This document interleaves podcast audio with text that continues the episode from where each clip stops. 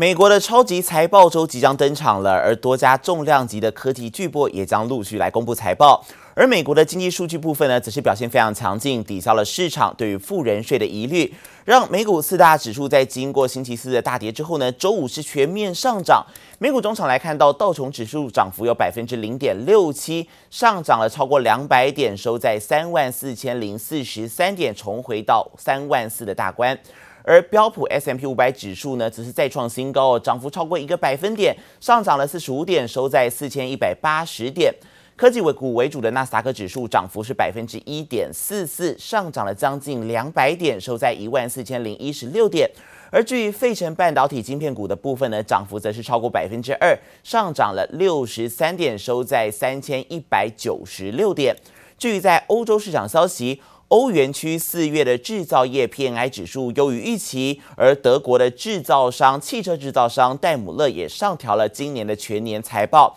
不过呢，还是会担心这个全球的晶片短缺啊，可能会冲击到了第二季的销量。所以欧股主要指数来看到都是走跌的部分。德国指数下跌了百分之零点二七，下跌四十点，收在一万五千两百七十九点。而法国指数部分呢，跌幅则是百分之零点一五，下跌了九点，最后收在六千两百五十七点。Cryptocurrency rally, um, it's at least taking a pause. That said, if you're a cryptocurrency investor, guys, you kind of have to expect volatility. That's part of the deal. 美国传出拜登政府有意提高资本获利所得税，从目前的百分之二十提高至百分之三十九点六，几乎增加近一倍，吓得投资人抛售手中加密货币。比特币一度在二十四小时内重挫超过百分之十，一举跌破五万美元大关。covered by a capital gains tax? Sure, they would. And there are a whole bunch of them now Litecoin, Ethereum, uh, Dash, Dogecoin, which is that joke uh, crypto that was just bid up because it, because it was, rather than it being actually worth anything. It's been down about 40% here over the course of this week. 传拜登政府准备在下周提出美国家庭计划，加税提议就是为了替儿童保育、学龄前义务教育和带薪休假等筹措一兆美元的资金。如果成功实施，这将是美国1913年开始课征资本获利所得税以来最高的税率。And UBS, a big investment bank, said if this gets through, the US markets could drop as much as 7%. That changes people's opinions about stocks. Uh, what I think is important to keep in mind is this is only the first volley, the first, uh, the, the first shot across the bow, in what is likely to be a long negotiation among different st stakeholders in Washington. 市场同时也关注企业财报，社群媒体 Snap 第一季营收获利都优于预期，每日活跃用户更年增百分之二十二，来到二点八亿户。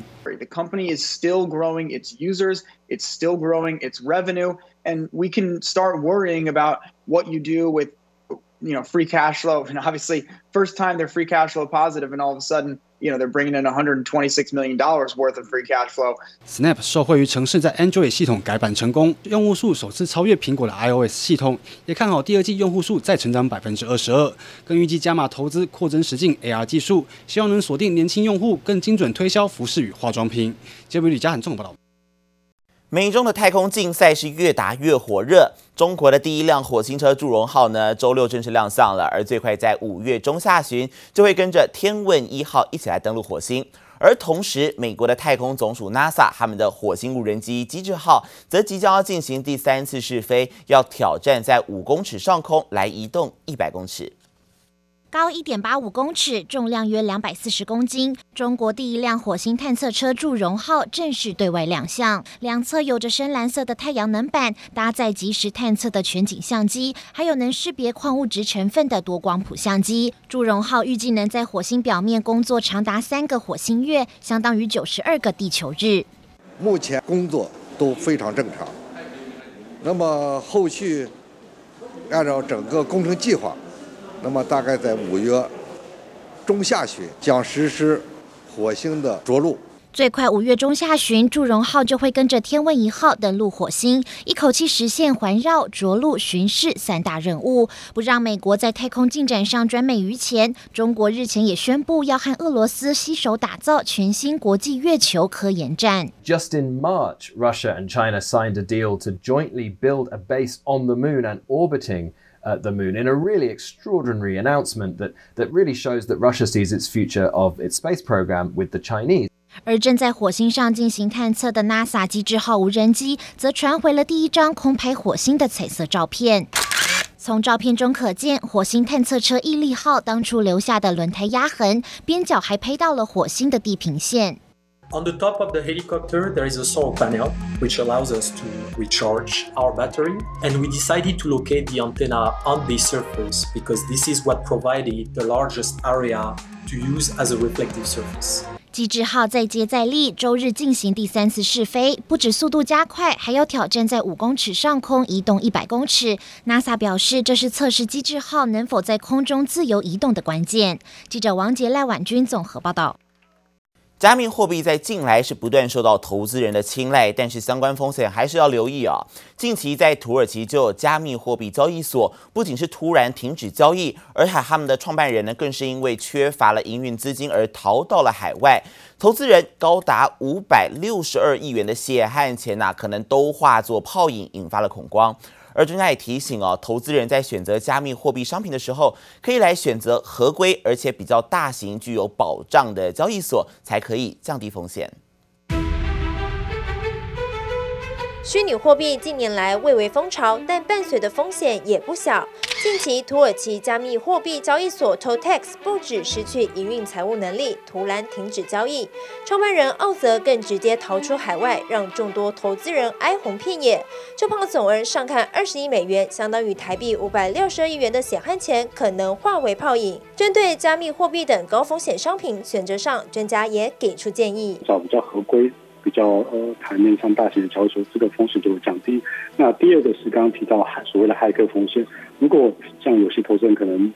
他的加密货币的金额比较大，他需要他觉得放在中中心化交易所可能会被骇客攻击，会风险比较大。他也可以购买，比如说购买好 Bitcoin 之后，把它提到自己管理的冷钱包。比特币今年以来大涨百分之七十四，以太币更是涨超过百分之两百。但受到美国总统拜登打算调高富人资本利得税消息一出，立刻冲击比特币掼破五万美元大关，以特币下挫超过百分之十三，瑞波币更一度暴跌超过百分之二十，等于短短不到一天，加密货币总市值就蒸发两千六百亿美元。即使周六小幅回升，但近期暴涨暴跌现象还是让投资人心嘎嘎。过去这一这呃一个月来，其实比特币已经涨了接近。六倍的一个一个一个一个倍数，如果回调三十 percent、四十 percent，其实也不为过。所以我们觉得它还是一个牛市的状态下的一个正常回调，不像。呃，JP Morgan 也看好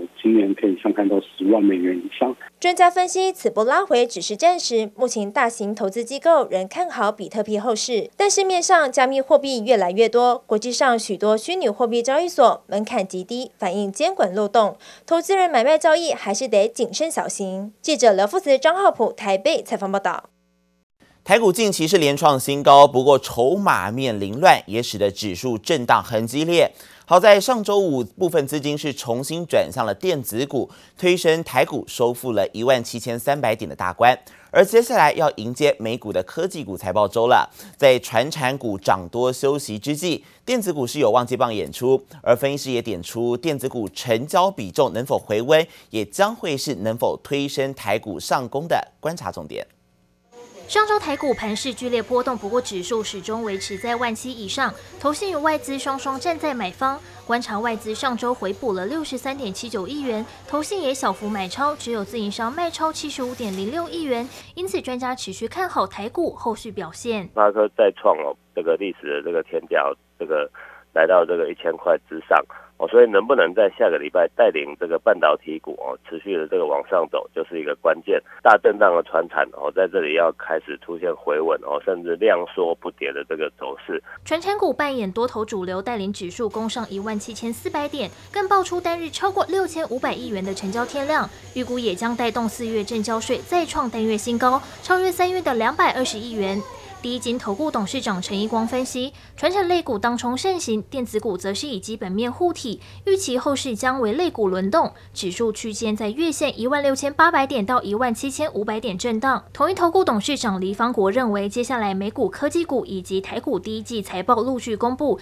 预期基本面报喜，有望延续台股多头行情。而康和证券投资总监廖继宏则表示，全职电子股股价回温，高价 IC 设计股也重新发动攻势，传产股换手修正，类股健康轮动，看好资金行情尚未结束。分析师也点出接下来的操作策略。只要大盘是维持这个量能的话，我想这个指数我应该还是有机会往上来做缓步的这个推升。传产股在压回来的同时，这些主流族群，包含像航运、钢铁哦一些这个原物料的这个部分，我想都还是可以来做这个低阶的动作。在电子股的区块来看哦，由于四月份哦这个量能比较稀缺。所以这个短线上来讲哦，应该是呈现哦强者恒强哦，甚至个股的这个表现。就看电子权值股成交量能是否攀升，继续带领指数向上攻坚。记者黄荣胜台北采访报道。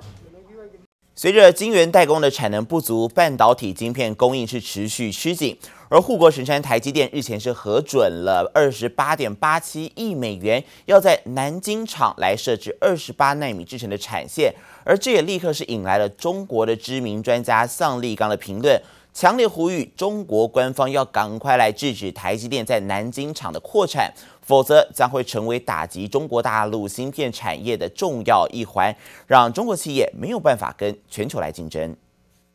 地缘政治带动全球都要发展晶圆制造，而护国神山台积电日前传出核准二十八点八七亿美元，要在中国南京建置二十八奈米制程厂，预计月产能四万片。虽然台积电不评论消息，不过中国产业专家向立刚却紧急呼吁中国官方，台积电此举将严重打击中国大陆芯片产业，必须进行研究审查，保护中国的晶片制造企业，防止市场垄断行为。大陆的竞争。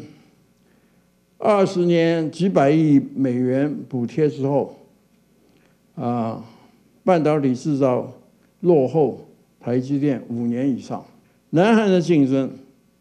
在晶圆制造领域，三星电子是台积电的强劲竞争对手。台积电创办人张忠谋在日前演说中就直言，唯有南韩三星是台积电的强劲对手，而双方的竞争目前在采购半导体领域也持续进行。从最大 EUV 设备供应商艾斯摩尔的首季财报来看，营收分别有百分之四十四和百分之四十三占比来自南韩和台湾客户，相较去年第四季则分别为百分之三十一和百分之三十九。而半导体设备龙头应材第一季南韩客户销售比例也从原本百分之十二升到百分之二十五。五台湾客户销售比例从百分之三十三下降至百分之二十三，显示三星扩厂相当积极。如果说我们从过去的一年甚至两年的采购设备量来看的话，其实台积电在这个比重上面来讲，远远是胜过了三星。台积电其实在整体的一个客户，包含了所谓的 NVIDIA，甚至于说所谓的 Qualcomm。等等的客户的话，实际上他们的掌握度其实远远是高过了整个的一个三星的部分。为了掌握晶片制造，全球都在向台积电招手。路透社报道指出，欧盟将在四月三十日与英特尔执行长会面，且同日还将与台积电高层举行视讯会议，进一步讨论在欧洲境内设立制造据点的可能，以解决车用晶片短缺状况。台积电后续动向成为业界关心话题。记者曹德林、陈柏成台北采访报道。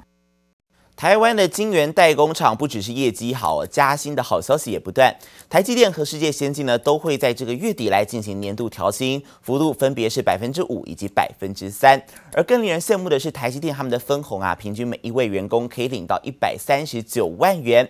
而随着晶圆代工厂的价格持续看涨，记忆体的 IC 设计厂群联，走礼拜五的时候则是宣布，从礼拜五开始呢，全系列产品要涨价了，来反映成本增加以及市场供不应求的盛况。而受到利多消息的接力，群联他们在上周五的股价也是涨停，以五百六十亿元来做收。会有人都很很羡慕呢，那个台积电那个。